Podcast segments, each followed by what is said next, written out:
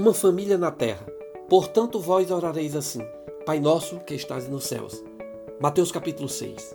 Estamos falando sobre a identificação da nossa humanidade. E coincidentemente, ontem, quando eu ia chegando em casa, quase 10 horas da noite, precisei parar para dar passagem a um senhor que ia empurrando um carrinho cheio de objetos. Acho que trabalha vendendo lanches. Ele deveria ter mais ou menos 70 anos de idade. Pensei que um homem como aquele já precisaria estar com uma vida mais confortável. Fiquei com um aperto no peito, cheio de desejos em ajudá-lo.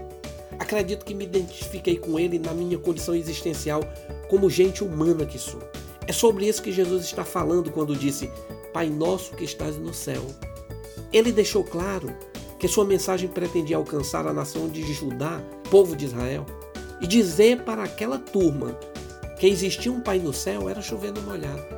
Falar da necessidade de reconhecimento de uma divindade no céu a quem poderíamos chamar de pai, seria uma espécie de redundância. Até porque naquela cultura, se tratando de crença, tudo se reportava ao Deus do céu. O que Jesus queria mesmo dizer era: precisamos reconhecer que temos uma família na terra. Existe um Deus no céu que podemos chamar de nosso pai, porque existe uma família de homens e mulheres na terra que se consideram irmãos. Isso faz toda a diferença para a nossa humanidade.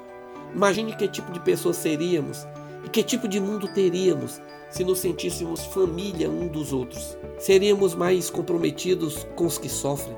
Seríamos mais generosos, amorosos, solidários? Teríamos um mundo mais empático, justo e humano? O apóstolo Paulo, falando sobre isso na sua carta aos Efésios, trata como uma revelação do mistério existencial.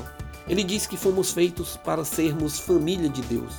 Quanto mais arraigados e alicerçados no amor fraternal, mais nos sentiremos completos, plenos de alma, menos angustiados.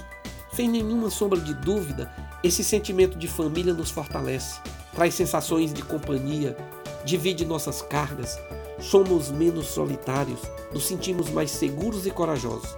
Por isso que a Bíblia diz que esse amor fraternal lança fora todo medo. Quero orar com você. Pai, nos ensina a sermos família na terra. Nos move com sentimentos fraternais de amabilidade, solidariedade, socorro, generosidade. Que possamos crer num mundo melhor a partir da nossa coragem de nos enxergarmos irmãos. Para nossa edificação e glória do teu nome. Amém.